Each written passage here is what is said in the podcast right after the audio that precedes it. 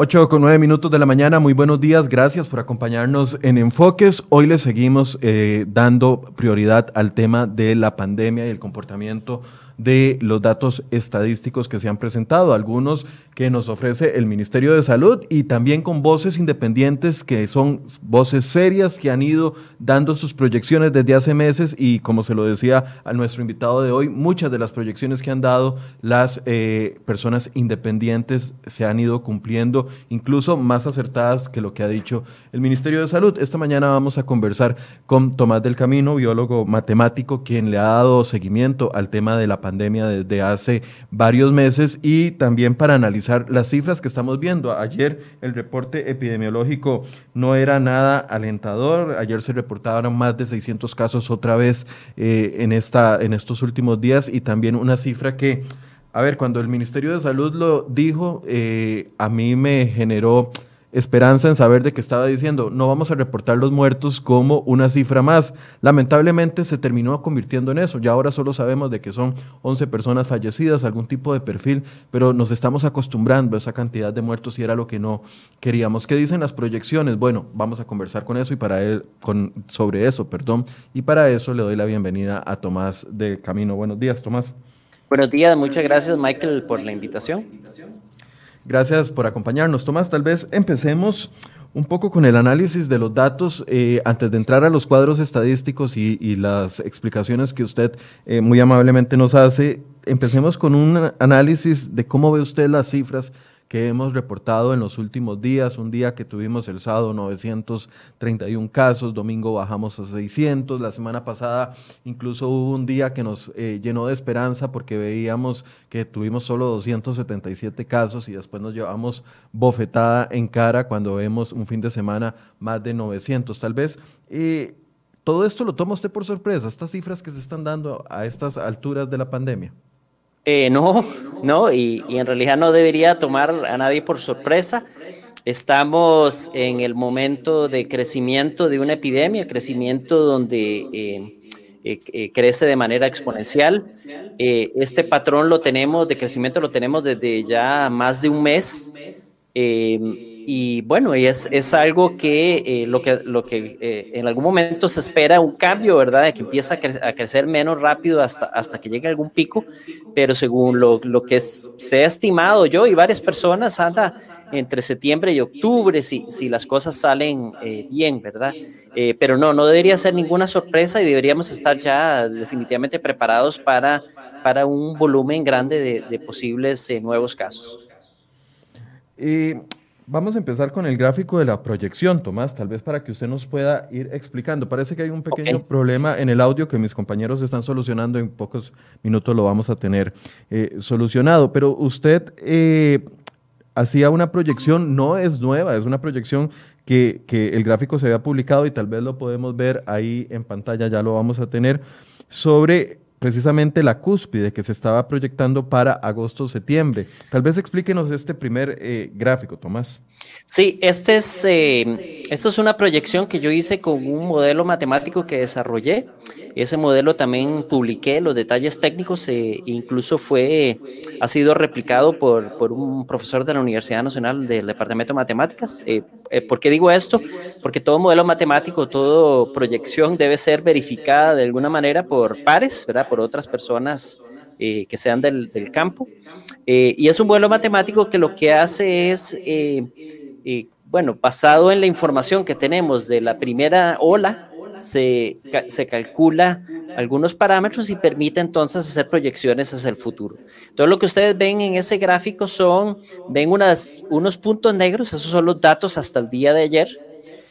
ven unas bandas rojas, las bandas rojas corresponden a las proyecciones del modelo y ese modelo proyecta incluso eh, incorporando lo que, se, lo que fue el martillo eh, de nueve días que estuvo entre el 11 y el, o entre el 10 y el 11 y 19 o 20 de abril, eh, de, de, julio, perdón, y ve, se ve donde yo proyecto, estimo que estarían los datos, ¿verdad? Como ven, corresponden, están metidos dentro de esa banda roja, que es lo que, lo que es importante, y que para el primero de agosto definitivamente es, es eh, eh, hay una alta posibilidad de tener 14, los 14 mil casos activos ¿verdad? Eh, em, ya en, aquí en, en, Costa Rica. Ahí por comparación muestro el modelo que había presentado el Ministerio de Salud, que es el, del, el hecho por el, el, CIMPA de la UCR.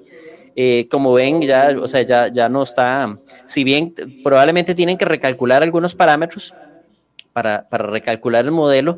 En el modelo mío, eh, esta información está, fue calculada antes del martillo, ¿verdad? Entonces, lo que ustedes están viendo de proyección es la, es la, la banda roja, es la predicción que yo hice antes de que se aplicara el martillo y de lo que yo esperaba del efecto del martillo, ¿verdad? Que, no, que el modelo no está tan alejado, eh, de hecho está dentro de la realidad posible y de lo que estamos observando. ¿verdad? Estos son modelos matemáticos y hay que, lo que sirven es para proyectar. ¿Por qué no proyecto más tiempo? Muchos me han preguntado, bueno, ¿qué pasa? ¿Por qué se sale del gráfico? Bueno, porque ya a medida que proyecto yo más largo, eh, eh, tengo mayor incertidumbre. ¿Qué quiere decir eso? Mayor probabilidad de que eh, el modelo se equivoque. Entonces, en las proyecciones de, corto plazo, una semana eh, o, 15 días lo más, son proyecciones que, que, uno donde uno está mucho más confiado de que el modelo eh, puede, puede adelantarse y anticipar lo que va a suceder. Entonces, diciéndolo en pocas palabras, bueno, si yo estoy ubicado, digamos, aquí, en este punto de aquí, yo puedo eh, ver, bueno, dentro de tanto tiempo vamos a tener tantos casos activos y la planeación con respecto a, camas, a, cuánto voy a recibir en el hospital, cómo debería entonces muestrear también, porque las muestras deberían ir, eh, el, problema es que, si, hay más casos, el, número de muestras no se hace suficiente, el número de test que se hacen no se hace suficiente, ¿verdad? Por eso tenemos una positividad tan alta. Entonces, ¿cómo también acordemente debo acomodar el número de pruebas diarias para garantizar de que estoy muestreando eh, eh, lo que está sucediendo eh, en la población. Entonces, eso, es lo que hace más o menos este gráfico. Y Ahora, perdón, Tomás, ahí para, para ir yendo más, un poco más despacio. A ver, la parte roja que se ve como un cono es la proyección que usted había dado. La línea que se sale de la parte roja hacia la derecha en color verde era el peor escenario proyectado por el Ministerio de Salud. Y la otra línea que se ve ondulada eh, en la parte eh, inferior, que es como de un color verde, verde musgo, eh, esa, esa, otra línea, bueno, ahí nos están ayudando a señalarla, gracias. Yo la estoy señalando aquí. ah, ok, perfecto, gracias, Tomás. Esa otra línea era la, el escenario positivo del Ministerio de Salud, ¿correcto? Correcto, según lo que explicaron en una conferencia de prensa, no me acuerdo de la fecha en este momento. ¿Por qué hay tanta diferencia entre los modelos que, y por qué, bueno, no, no, no voy a decir que, ¿por qué no pegaron si lo puedo hacer de, forma más popular, ¿por qué no pegaron los modelos ni el escenario positivo ni el escenario negativo del Ministerio de Salud y por qué el, suyo, que es el que le hemos venido dando seguimiento, va tan apegado a lo que se está comportando la, pandemia? ¿Hay alguna explicación para eso? Eh, en este momento una explicación clara no podría tener porque no, no el modelo del SIMPA no, no se ha publicado con, con, full detalles. ¿Qué, ¿Qué, quiere decir full detalles? que yo pueda incluso replicar el modelo eh, eh, eh, de forma independiente. las diferencias, los modelos son, son difíciles, es difícil hacer modelos matemáticos. El, el modelo, una de las posibilidades es que mucha gente piensa que un modelo matemático tiene que ser extremadamente complejo para ser, mientras más complejo, mejor, ¿verdad? Eh, y no, en el mundo de la biomatemática así no funcionan las cosas. Y en el mundo incluso de la físico-matemática tampoco, ¿verdad? Más bien es todo lo contrario. Mientras más simple sea el modelo, eh, menos incertidumbre va a tener, es decir, más capaz de poder explicar lo que está sucediendo. El modelo mío tiene un número de parámetros muy pequeño, ¿verdad? Son, son si acaso yo, yo estimé basado en los datos solo dos parámetros y usa en total seis parámetros, eso es todo mientras que el modelo de SIMPA eh, en principio usa una gran cantidad de parámetros. Eso genera incertidumbre y genera que sea difícil después verificar eh, con respecto a los datos eh, si el modelo está haciendo lo que se supone que tiene que hacer. La otra cosa es que uno no escoge un modelo, se escogen varios modelos. Entonces, en este sentido, yo tendría una tres o cuatro formas de hacer modelos y basado en eso yo busco que sean cuáles qué resultados está dando cada modelo y usar eso para eh, tomar una decisión, ¿verdad? Entonces yo, yo no lo veo negativo que haya un modelo que, que, no, no, no, predijo en ese momento eh, lo que está sucediendo. ¿Por qué? Porque eh, plantea una posibilidad. Pero sí, entonces yo agregaría otros modelos para ver las proyecciones que hacen eh, ¿Qué sentido puede tener? Lo otro que para mí sí es importante como biólogo matemático es que los modelos matemáticos cuando se aplican a sistemas biológicos, en este caso una epidemia, tienen que tener correspondencia con la dinámica epidemiológica. Es decir, el modelo no puede mostrar un comportamiento que no ha sido nunca observado en una epidemia, eh, ni en COVID, ni en ninguna otra epidemia. Y en este caso, el, el modelo del SIMPA muestra una, un patrón que no, yo no he observado en ninguna, en ninguna otra eh, situación de COVID en el mundo. Eh, por tanto, yo, yo diría, bueno, no, es que está proyectando algo que tal vez no pueda suceder. Por eso hay que verificarlo. Por eso los modelos tienen que ser verificados. Eh, por ejemplo, esta ondulación que ustedes ven aquí. Señálenla, por favor. aquí la estoy señalando con el, con, el, con el cursor. Esta oscilación que ustedes ven aquí, en realidad nunca se nos explicó la razón por la cual existía. Yo lo que asumo es que están simulando un proceso de martillo y danza o algo, algo parecido. Sin embargo, en, ningún lado del mundo se observa este tipo de oscilaciones. Igual este, en esta otra línea de aquí, este crecimiento casi lineal o escalonado, eh, eh, no se observa. Eh, si ustedes ven los puntos negros, que son la, realidad de, de los datos, los cambios son muy lentos, son suaves, ocurren cada cierto número de días. Entonces, nunca hay cambios. Si ustedes ven un cambio violento en, los números, eh, hay algo que, tiene que ver más con la metodología que con la dinámica de la enfermedad. Para ponerles un ejemplo, mostrando otro gráfico aquí, eh, en, algún momento acá, ¿verdad? Hubo, un, hubo un escalón, ese no es el mejor eh, gráfico para verlo, pero en algún momento hubo un escalón aquí, bueno, estos dos puntitos de aquí, si ustedes los ven de aquí, ¿verdad? estos puntitos de aquí, voy a ver si lo hago un poquito más grande. estos, estos puntos de aquí, estos dos datos, que son dos días de datos acá, eh, vean que, que fue un día que dieron 277, veníamos como alrededor de los 500 diarios y de repente fueron 277. Eh, bueno, eso es un indicativo, o sea, los cambios en, nunca son tan, tan drásticos. Los cambios en, cuando uno toma los datos de dinámica de, enfermedades no son tan drásticos. Entonces, eh, definitivamente sabíamos que había algún, alguna, algún problema que tenía que ver más con el procesamiento de datos que con, que con la información real de lo que estaba ocurriendo en, la población. Entonces, y así lo, lo dijeron, ¿verdad? Que sí, que efectivamente tenían problemas de procesamiento de muestras y por eso vemos ese punto. Entonces, la, moraleja es la siguiente, cuando yo veo una, una, tendencia de crecimiento y de repente ocurre un número que, que, es raro, ¿verdad? Que no sigue esa tendencia, hay que investigarlo, hay que investigarlo porque puede ser un error de muestreo, puede ser un error técnico, puede ser otro montón de error que no tiene nada que ver con la dinámica misma, ¿verdad? Eh, de la misma ahora, Tomás, siguiendo el modelo que usted nos, que, que, que, hemos venido viendo con usted desde hace meses y, y, y, e insisto en esto, porque, a ver, cuando hablamos de este tema, mucha, hay, hay dos tipos de comentarios en algunas personas. Uno es que estamos tratando de meter miedo. Por favor, sea un poco más analítico, lleve esa crítica un poco más allá. Esto no es de meter miedo, esto es de ver hacia dónde se dirige el país para estar nosotros como ciudadanos preparados y también para que las autoridades vean de que en este país existe una infinidad de expertos, Tomás es uno, pero existen otros, eh, otros analistas, expertos, matemáticos, estadísticos que nos están diciendo por dónde va la ruta para que el gobierno tenga insumos y también pueda ver otros panoramas. Así que ese comentario, esto no es para meter miedo, esto es una realidad. Anoche ayer se murieron 11 personas.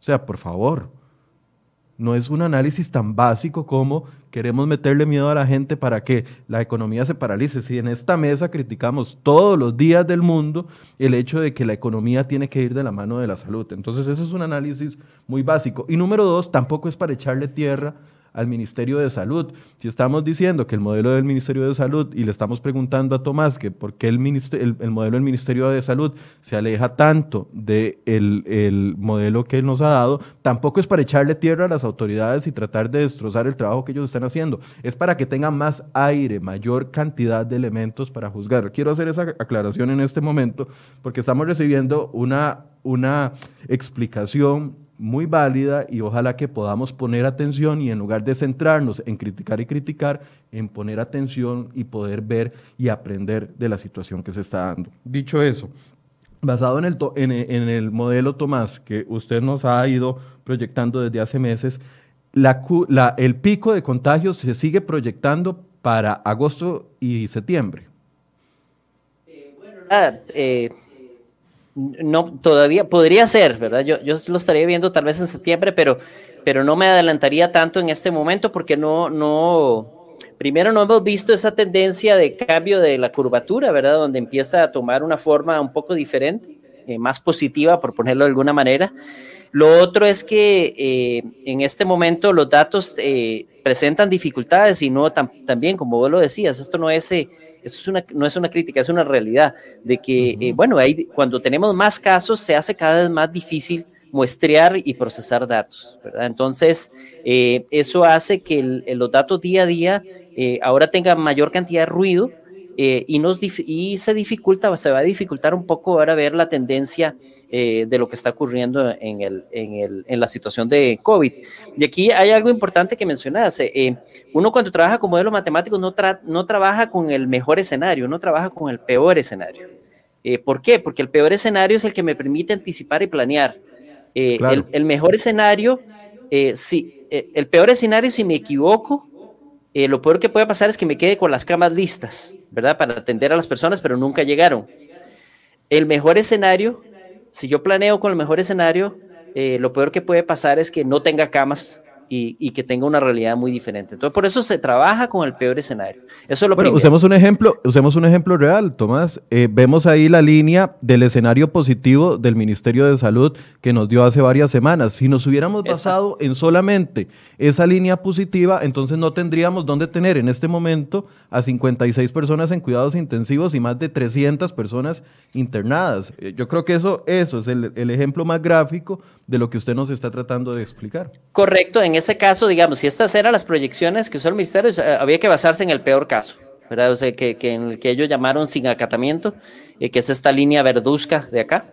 Ese, en ese había que basarse. Si se hubiera basado en ese, por lo menos dentro del, del periodo, ¿verdad? De este de acá, eh, el modelo del SIMPA estaba metido entre ese rango y, y por lo menos el planeamiento se puede hacer basado en esa información y, y, y en, como digo, si, si nos va mal, eh, nos quedamos con camas preparadas sin pacientes, ¿verdad? Lo cual sería positivo. Eh, lo otro también es que eh, cuando uno trabaja con, con, modelos, aquí no hay amigos. Esto uno no hace los modelos matemáticos para, para, para tener, para ganarse amigos. Se hacen los modelos matemáticos basado en la información que se tiene, basado en la teoría de dinámica epidemiológica eh, y eh, basado en la capacidad de los modelos de poder proyectar hacia el futuro. Uno dice proyectar porque no predicen en realidad, lo que hacen es crear posibles escenarios. Eh, y esto no es, yo no puedo modelar para hacer lo que yo quiero ver, uno modela lo que, lo que, lo que es y la situación tal cual la estamos percibiendo. Entonces, sí, se ha generado mucho porque eh, la crítica en un momento como esto no es negativa, la crítica es, es beneficiosa. ¿Por qué? Porque pone alertas, pone precauciones, pone nuevos puntos de análisis, porque amplía las perspectivas de eh, las personas. Ahora, como ciudadanos tampoco es que nos tienen que dar solamente lo agradable de la situación, no. Eh, tenemos que cambiar esa idea de que de que vamos a, hacer porras y seguimos adelante. No, no, vivimos una realidad y tenemos que empezar a planear con esa realidad. Eh, una cosa es tratar de planear eh, cambiando la, decir que cambiemos esa realidad y, y, y, eso es lo que yo quiero. Bueno, para eso hay que hacer un gran planeamiento. Y la otra es decir, bueno, esta es la situación que se proyecta al futuro, voy a planear basado en esa proyección, ¿verdad? Y ojalá sea, sea mejor, pero voy a planear basado en esta situación, que es la peor, eh, que me va a permitir por lo menos mitigar o por lo menos tener eh, respuesta rápida ante una situación que puede ser eh, definitivamente no, no agradable, ¿verdad? Y esa, esa es la intención de esto.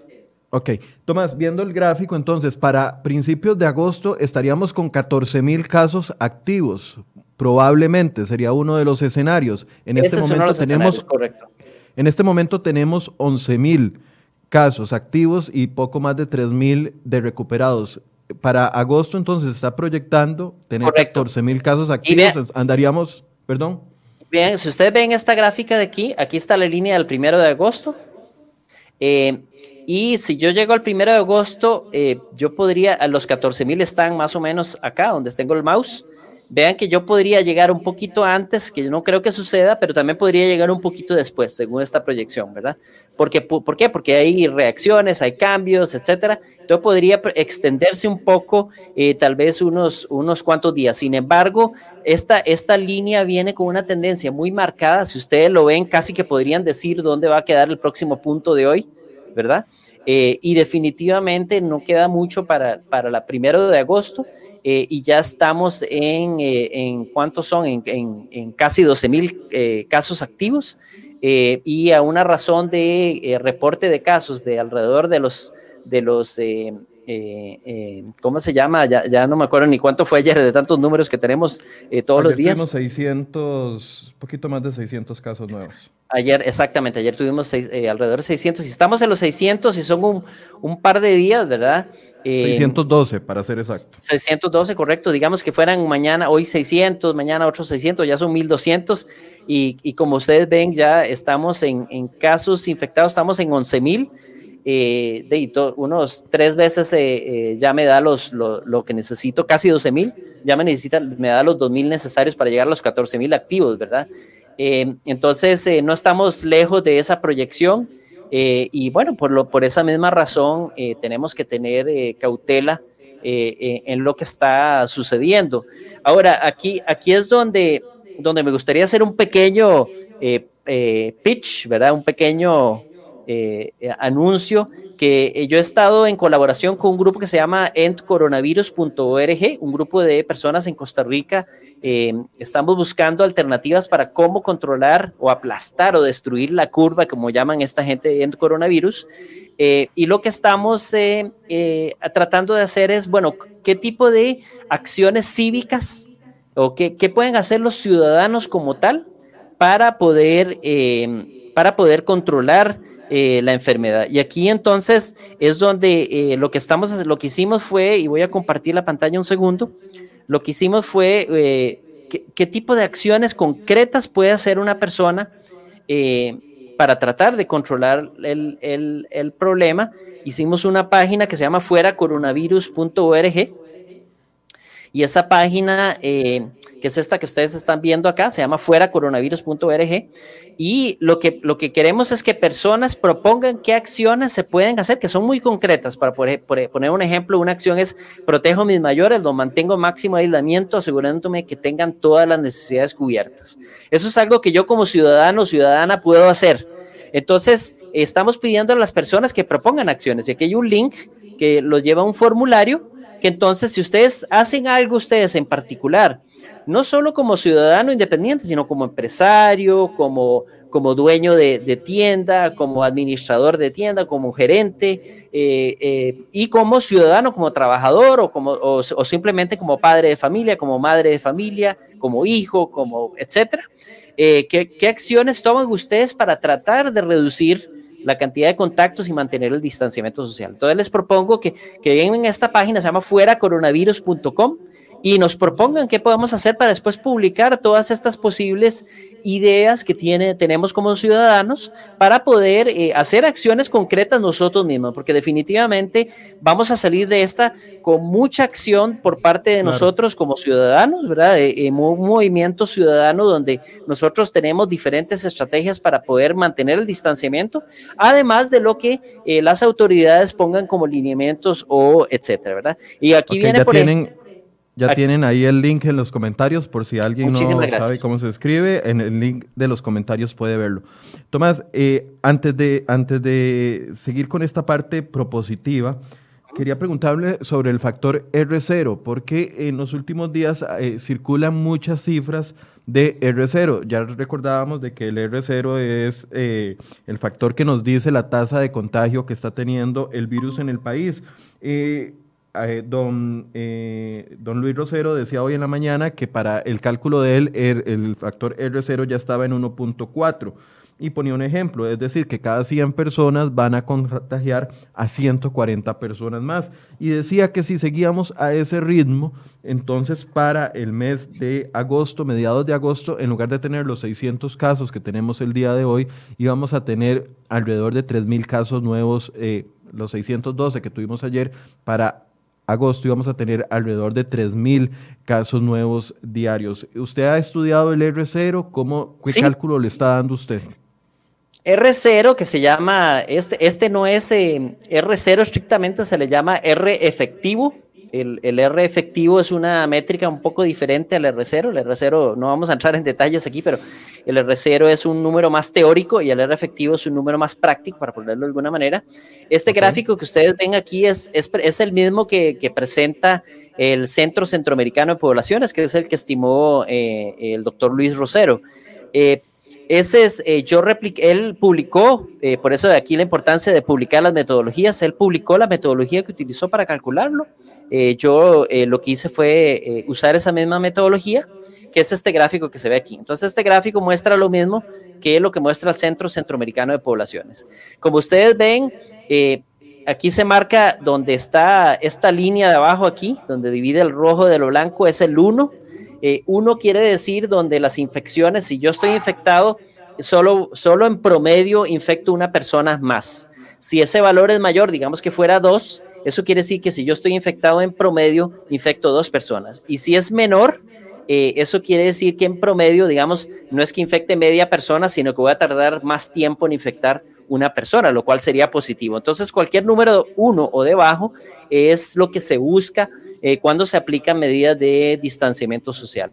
Ahora, estas, ustedes ven aquí las oscilaciones, ¿verdad? Estos, eh, estos son, eh, es un sub y baja, es muy sensible. Y aquí hay algo importante, el, el, R efectivo ve hacia atrás, no ve hacia adelante, ¿verdad? Entonces, digamos, si yo estoy hoy aquí, que es como 1. ¿qué es eso? Como 1.3 o algo así, eso fue ayer.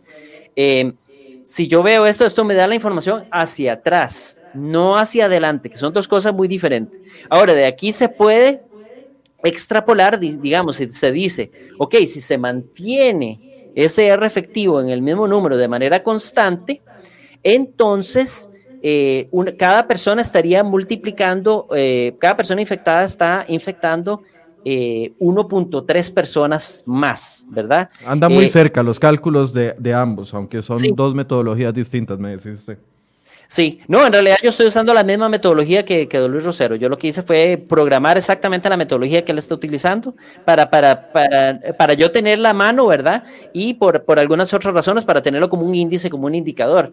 Eh, ahora, Don Luis Rosero está absolutamente correcto de que si esa, esa tendencia continúa, efectivamente estaríamos viendo alrededor de los, de los 3.000 casos por día, que sería horrible, ¿verdad? Sería horrible. También tenemos que acordarnos que, que la que la, sí, sí nos estamos todavía duplicando, ¿verdad? Cada 13, 13 días. Y voy a compartirles esta, esta pantalla de aquí eh, para que vean un poquito eh, ¿A qué me refiero con eso? Vamos a ver si la encuentro. E, esa tendencia se mantiene, la duplicación de casos cada 13 días. ¿Usted la había advertido desde hace más de un mes? Yo, yo la, había advertido desde hace tiempo, en, sobre todo en casos activos. Voy a ponerle los números, los números, números para que vean, eh, eh, para, que, para que sea más fácil, yo creo, de comprender.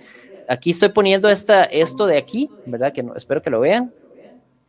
Un segundo mientras se carga. Ahí están viendo una tabla de números. Perdón, Tomás. Perdón, Tomás, si hay alguien eh, entre los comentarios eh, lanzando ofensas o algún tipo de comentario que no sea crítico, sino más bien para ofender a las demás personas, yo le voy a pedir que me bloquee a esa persona, porque este espacio no es un espacio para venir a, a ofender a las personas, es para venir o a aprender o a aportar. Y si usted no aprende o no aporta, Aquí nada está haciendo en este espacio. Así que si hay alguien que está ofendiendo a las demás personas, por favor, bloqueenlo. Gracias, Tomás. Continúe. Eh, pues sí, vean, esto, esto, esta, estos, esto que ustedes ven aquí son el, número de infectados, o sea, el número de activos, de casos activos desde el, desde el primero, era el primer caso, hasta el día de ayer, que son 11.902. Entonces, hagamos el siguiente ejercicio, simplemente contemos, ¿verdad?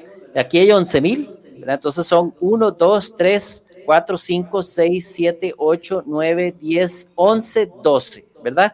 Bueno, casi 12.000 y estamos en, en 12 días anteriores, entre 2 y 13 en realidad por lo general se hace, digamos al, al 13 día, estaríamos más o menos a la mitad de lo que estamos hoy.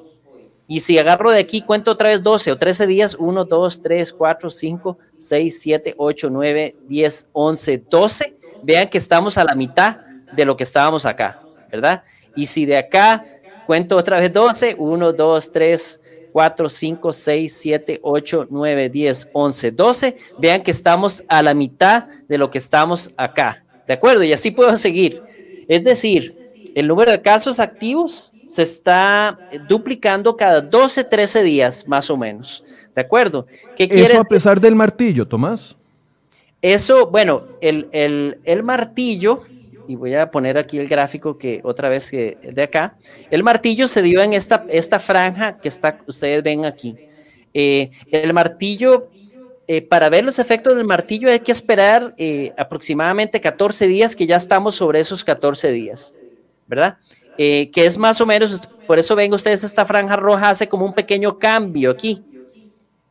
¿Verdad? Un cambio hacia allá. Es, eso se supone que es debido al efecto del martillo, ¿verdad? Entonces, eh, estamos, eh, yo lo que había dicho es que eh, era, yo veía que el martillo, a como se puede implementar en Costa Rica, que es difícil hacer un, un confinamiento absoluto, no iba a tener el efecto, en ese periodo de tiempo no iba a tener el efecto deseado, ¿verdad? El efecto deseado es que ojalá esta curva hubiera cambiado bastante hacia allá, ¿verdad? Eh, pero yo, yo lo, que, lo que haciendo análisis con este modelo es eh, precisamente que, que no, no, no veía yo cómo, y, y, es por, por la forma en que se puede hacer un martillo en Costa Rica, ¿verdad? Que lo veía difícil que iba a tener el impacto que es el impacto deseado. Eh, y bueno, que yo hubiera probablemente prolongado o buscado alguna otra alternativa para poder hacer el, el ¿cómo se llama? la, eh, una aplicación de un martillo que fuera eh, con mucho mayor efectividad, ¿verdad? O que fuera más extendido en el, en el tiempo. Uno preferiría que fuera más corto y más efectivo a que sea más largo, ¿verdad? Eh, en fin, eso es parte de lo que se utiliza para planear, ¿verdad? Es, es también, por un lado, es, hay una forma de aplicar el martillo y esa forma es la que legalmente se podría hacer sin embargo, también hay que estimar, bueno, cuál sería el efecto de un martillo que yo aplico para entonces poder decidir eh, a futuro eh, em, también cómo, cómo, ¿cómo se llama? Cómo, si vale la pena aplicar el, martillo o no vale la pena aplicarlo de esa manera, ¿verdad? Ok, ok, pero entonces, los efectos del último martillo que tuvimos o del martillo que tuvimos ahora a mediados de julio, los deberíamos de estar empezando a ver esta semana.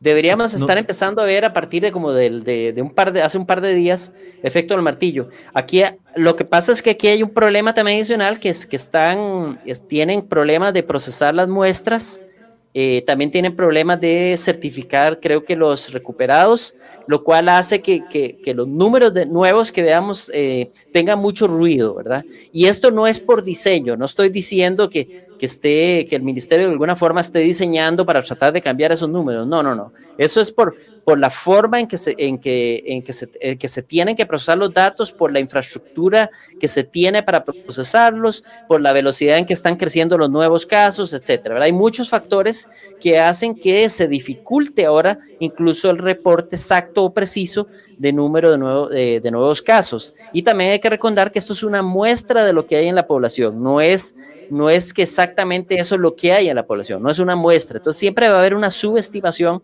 de los casos, eh, eh, eh, ¿cómo se llama? En, por más que tengamos buenas, buenas muestras, lo que podemos hacer es determinar la prevalencia de la población, pero, pero siempre el número de casos es una muestra de lo que ocurre en la población.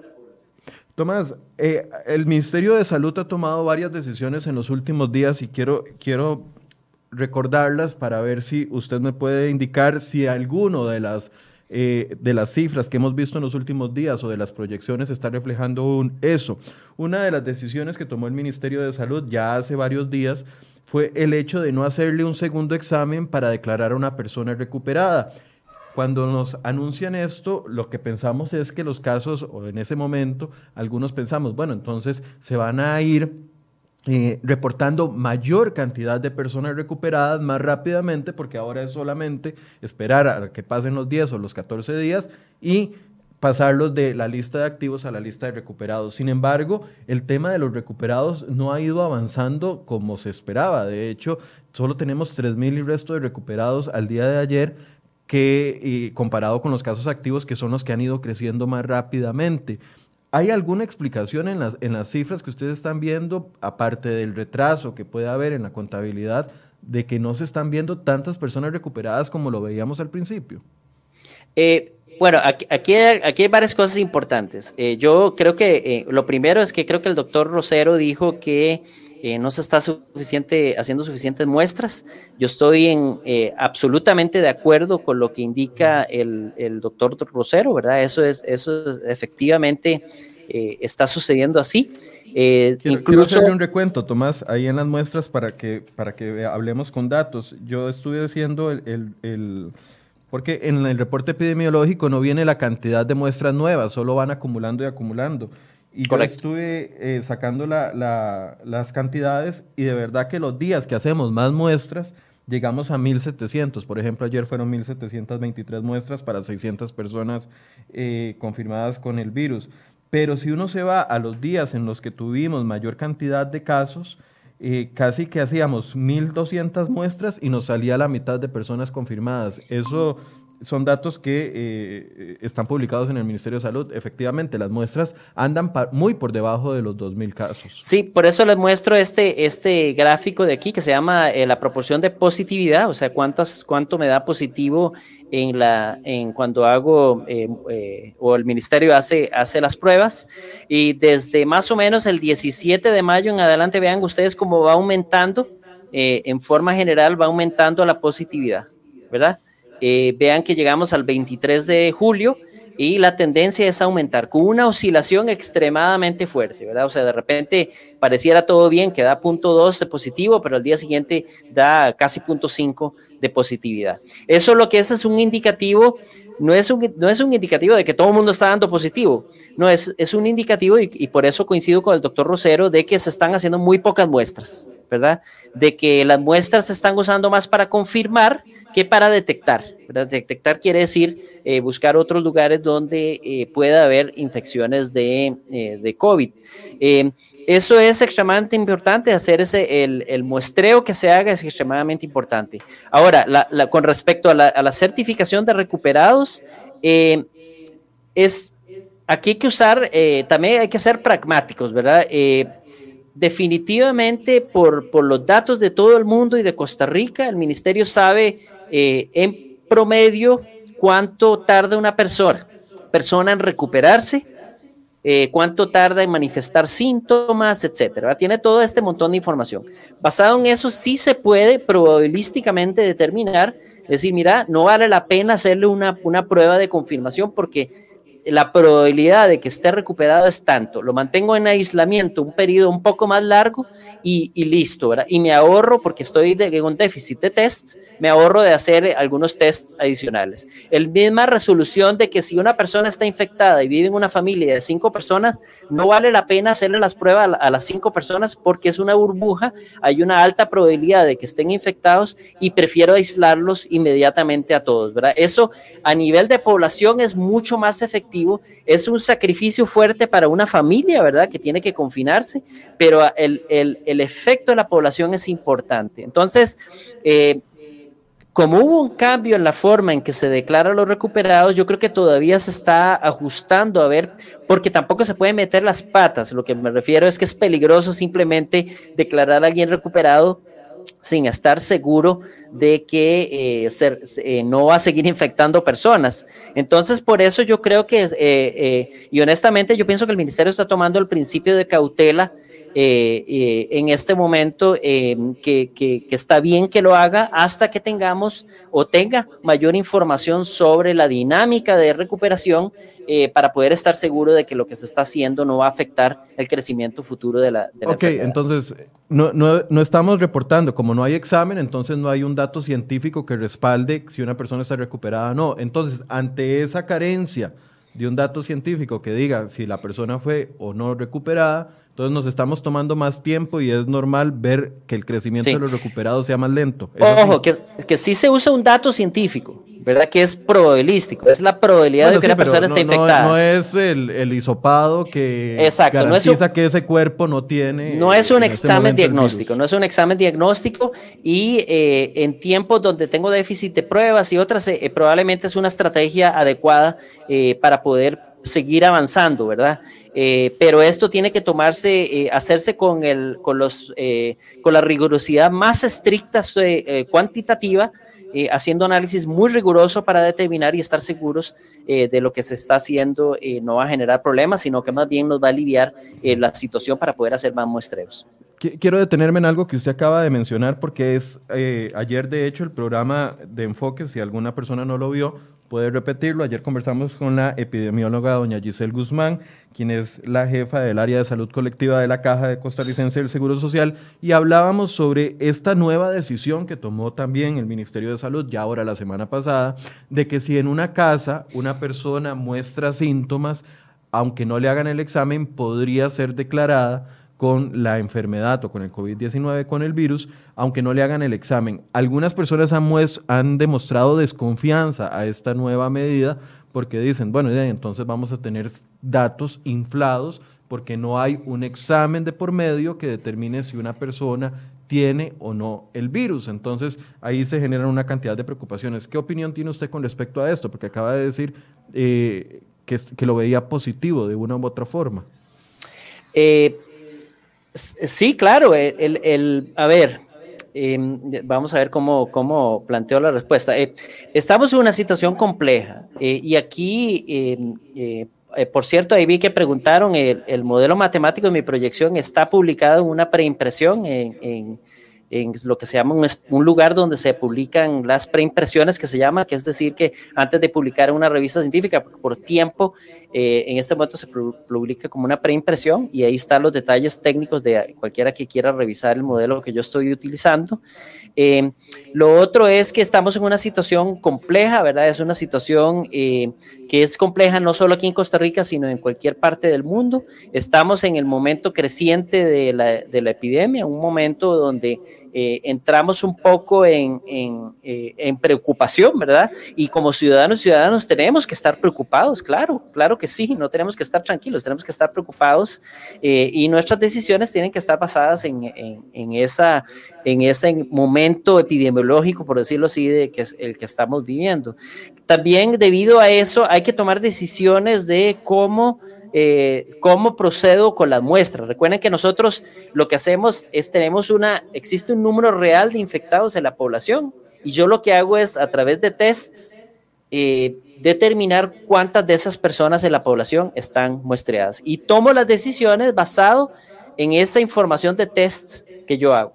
Ahora, a la primera ola o la mini ola que diría yo, eh, los tests se hacían para confirmar ¿verdad? las, las personas para diagnosticarlas, ¿verdad? Pero llega un punto donde son tantos casos que lo que necesito es determinar dónde están esas personas infectadas.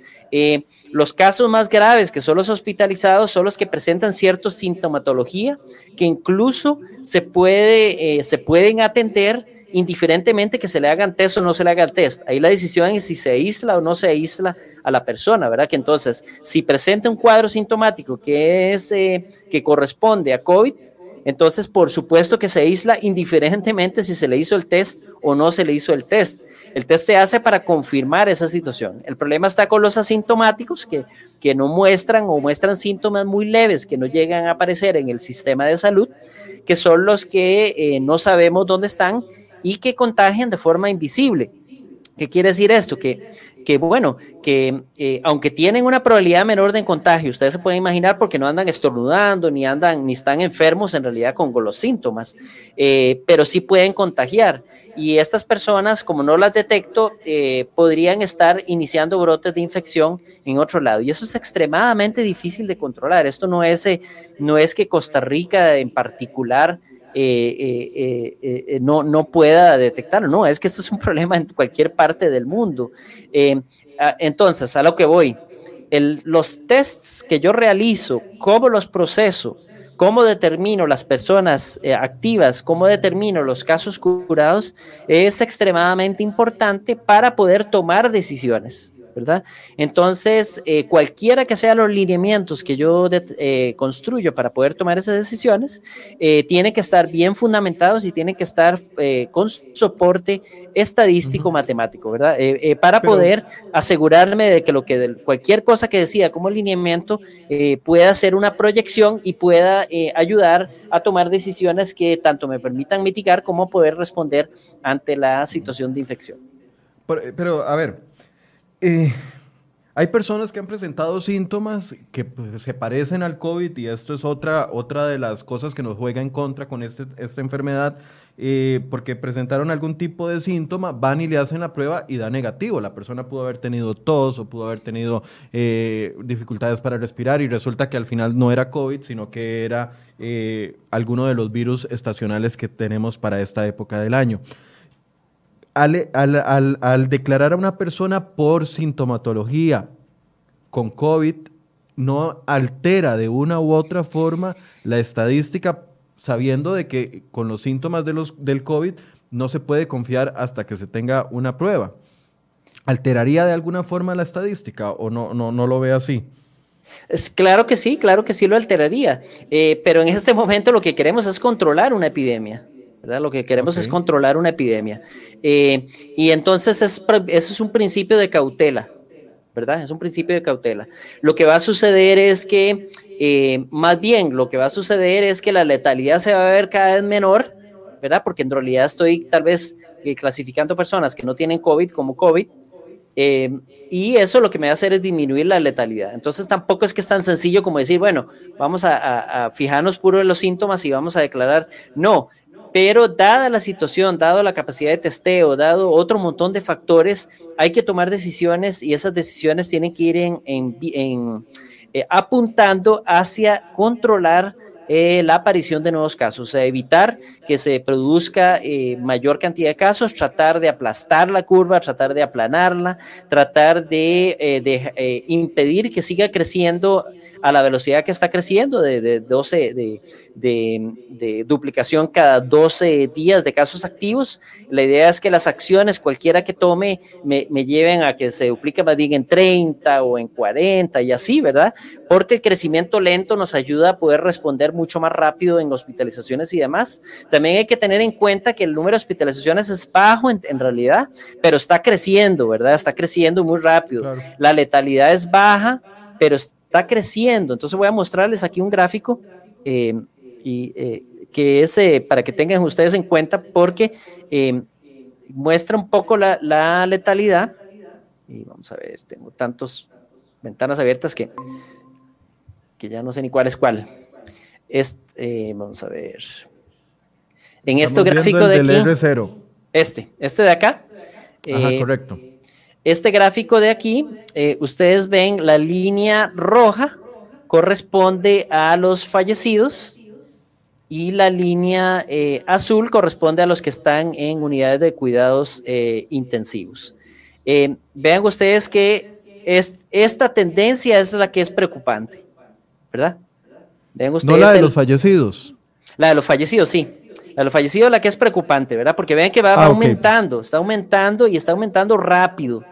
Entonces, definitivamente hay que tomar acciones rápidas para anticipar eh, este tipo de tendencia para poder evitar que las personas lleguen a UCI, ¿verdad? Eso es lo principal, que si se les da atención, sea anticipada, que eso era lo que en realidad la caja siempre ha estado tratando de hacer. Lo que pasa es que cuando aumenta tanto el número de casos, se le hace logísticamente imposible poder hacerlo. Entonces, lo primero lo contuvieron muy bien porque podían atender a las personas incluso en sus propios hogares, ¿verdad? Para que no llegaran ni siquiera a ser hospitalizados y después en el hospital para garantizar que no llegaran a UCI. Eh, pero en el momento en que empiezan a aparecer tantos, pero tantos, pero tantos casos, se le hace cada vez más difícil poder ese cuidado eh, tan bueno que da la caja, eh, lo hace extremadamente complicado. Y es ahí donde estos números empiezan a crecer de forma preocupante por lo cual entonces por eso es que definitivamente hay que tomar medidas, definitivamente hay que tomar acciones, algunas nos van a gustar, algunas no nos van a gustar, eh, pero es, no es simplemente eh, abramos aeropuerto y seguimos adelante, ¿verdad? Eh, no, esas decisiones de abrir o no abrir aeropuerto hay que, hay que tomarlas muy seriamente. Incluso en Europa, en este momento se están detectando el inicio de una segunda ola, ¿verdad? Lo quería de todas maneras poco práctico y poco realista el abrir, por ejemplo, aeropuertos, porque no va a haber, no es que van a venir las, las las olas de turistas. Van a llegar a Costa Rica eh, porque la situación es una situación mundial, no es una situación solo que nos está afectando a nosotros. Entonces la gente probablemente por austeridad y por seguridad, bioseguridad, eh, el plan de viajar hacia otros países y mucho más un país donde está creciente el número de casos, eh, no, no va a suceder, ¿verdad? Eso no va a suceder. Entonces, el, ¿qué tiene que hacer el turismo? Bueno, es que tenemos que planear, tenemos que ver cómo hacemos para desarrollar otro tipo de turismo, eh, probablemente muy enfocado hacia lo local inicialmente, eh, para poder sobrevivir o para poder repuntar lo que se ha perdido. Y esto es una situación difícil, yo no estoy diciendo, esto no es, eh, decirlo es más fácil que hacerlo, pero uno no puede... lo que hay que hacer es planear bajo el peor caso, y vuelvo a lo mismo, se planea bajo el peor caso, no bajo la situación ideal deseada. No, se planea bajo el peor caso y si se sucede algo mejor, fantástico, estamos listos para tomarlo, ¿verdad? Pero tenemos que empezar a planear bajo el peor caso porque eso nos va a llevar a una mucha mejor reacción o mucha mejor eh, eh, acciones nosotros como ciudadanos, como empresarios, como personas de, ciudadanos de Costa Rica para poder eh, mejorar la situación. Tomás, antes de entrar a, un periodo cortito de preguntas, que tenemos varias que le han hecho y quiero leérselas, quería preguntarles sobre ¿Qué cree usted que tiene que pasar? ¿Tiene que venir un martillo? Algunos han, criticado, yo sé, eh, el martillo que se ha aplicado hasta el momento ha causado mucho daño económico, mucho desempleo.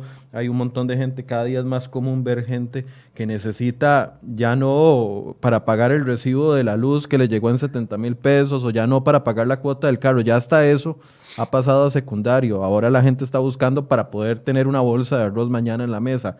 El martillo es muy dañino para la economía. Pero tenemos que eh, ir pensando, mentalizándonos de que va a tener que venir un martillo mayor para poder golpear las cifras que estamos viendo.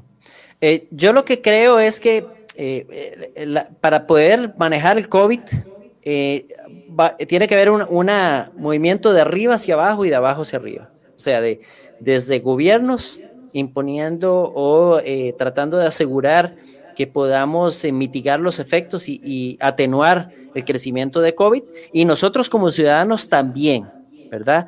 Eh, por eso es que aquí la, el movimiento ciudadano, lo que hagamos nosotros como ciudadanos es extremadamente importante.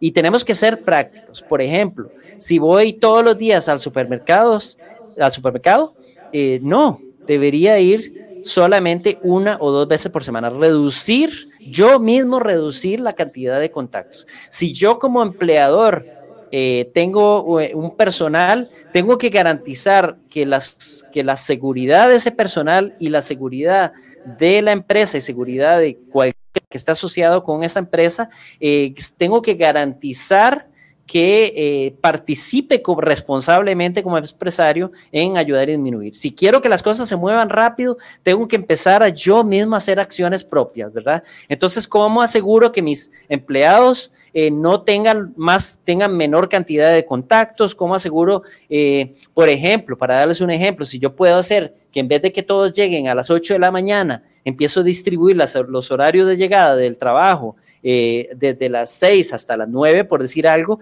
aseguro de que haya mucho menos densidad también en las paradas de buses, ¿verdad? Porque no tienen que venir todos al mismo tiempo. Eso es una acción que reduce definitivamente el contacto de mis empleados y eh, permite yo contribuir como eh, ciudadano, como empresario, etcétera, eh, para el desarrollo de, de, para, para tratar de disminuir la, velocidad de lo que está ocurriendo. Indiferentemente de lo que está haciendo el gobierno, ¿verdad? Medidas más estratégicas, o sea, tal vez lo mismo que hemos hecho, pero más afinadas, no a lo como hemos venido Y eso, eso es lo que estamos, eh, la gente esta de endcoronavirus.org es una de las cosas que quiere hacer, ¿verdad? Es que ahí tiene que haber un movimiento de abajo hacia arriba también, de nosotros como ciudadanos hacia arriba. Y no es porque nos lo imponen, es porque nosotros somos, tenemos un deber y un derecho ante un deber como ciudadanos proteger lo que está sucediendo en nuestro país y un derecho que tenemos para estar eh, seguros. Eh, nosotros hicimos ese fuera coronavirus.com precisamente para poder listar una serie de acciones que podemos hacer como ciudadanos para eh, tratar de controlar nosotros mismos el crecimiento de la epidemia. Entonces los invito a que entren a, estamos recién empezando, fuera coronavirus.com, que vamos ahí a empezar a publicar una serie de acciones en diferentes áreas, ¿verdad? Incluso como empresario o como empresaria, que puedan ustedes aplicar dentro de su propia empresa para tratar de disminuir la probabilidad de contacto, disminuir el contacto, disminuir la probabilidad de infección y asegurarnos que podemos nosotros tener alguna acción propia eh, para poder reducir esto, aparte de lo que haga el gobierno. Por otro lado, el, eh, eh, tenemos que tener claro que Costa Rica se le dificulta hacer lockdowns, ¿verdad? Que se llama, como en otros países. por darles un ejemplo, ayer estaba viendo un video de alguien que andaba en bicicleta en Colombia y en, no, en Colombia no se puede salir de Bogotá. Y este ciclista iba a ir a algún lado fuera de Bogotá y el ejército lo detuvo. El ejército le impidió que saliera de Bogotá. Eso no se puede hacer en Costa Rica.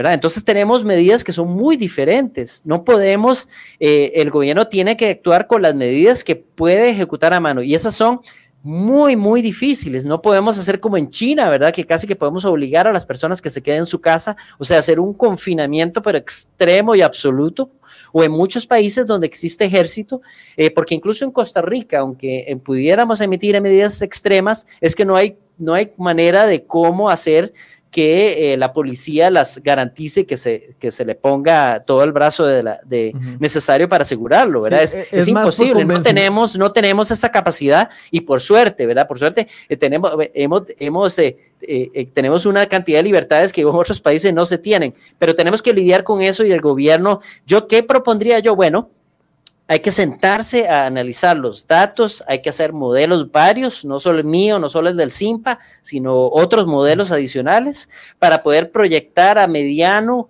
eh, eh, a corto, mediano plazo, para poder ahí, basado en lo que es capaz y lo que se puede ejecutar como, acciones de control tanto del gobierno eh, para poder medir la efectividad de eso y empezar a diseñar nuevas medidas que se puedan hacer. Tenemos que desarrollar tests locales, que ya, ya sé que hay personas en la Universidad de Costa Rica que han avanzado en esa área, eh, test locales que sean más rápidos, que nos permitan por lo menos identificar de forma temprana los casos y de manera mucho más extensa para llegar a, a las decenas de miles de, de test diarios, ojalá, que eso nos va a ayudar definitivamente a detectar rápidamente los casos y ponerlos en aislamiento para evitar eh, propagaciones futuras y garantizar también que no lleguen a casos de hospitalización que son los que nos causan muchísimo problema. Entonces por ahí anda la cosa, ¿verdad? Es, más un tema de convencimiento, Tomás, tal vez no de imposición, de, de convencimiento propio de la responsabilidad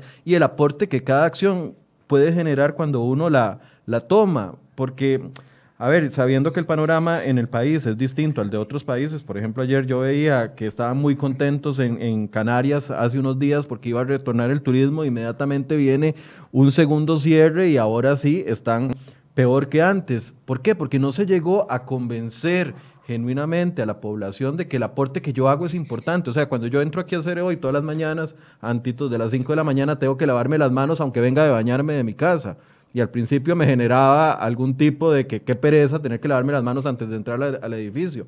Ya después nos fuimos convenciendo con educación de que es un paso necesario y que ese aporte en algo estoy haciendo yo bien por el país y por mis compañeros de trabajo. Es, es ese tipo de cosas que yo creo que no se imponen, es que si se lograra educar a la gente con convencimiento, no por imposición, tal vez no tendríamos 300 personas o 700 llamadas durante los fines de semana por supuestas fiestas. E, exactamente, y, hay, y lo que hay es otra cosa, que es que tenemos que, eh, primero, eh, la gente cuando está eh, informada con, con, explicaciones detalladas puede tomar acciones racionales. Entonces doy un ejemplo, si los alcaldes y las alcaldesas definitivamente necesitan información en tiempo real de cuál es el efectivo, de cuál es el, el, ¿cómo se llama?, el número de casos nuevos en su localidad, eh, todas, las, todas las variables que expliquen muy bien en un video el ministerio por ahí, de, para decidir si es alerta amarilla, naranja, esa información la deben tener de primera mano, no solo los alcaldes y, alcaldes y alcaldesas,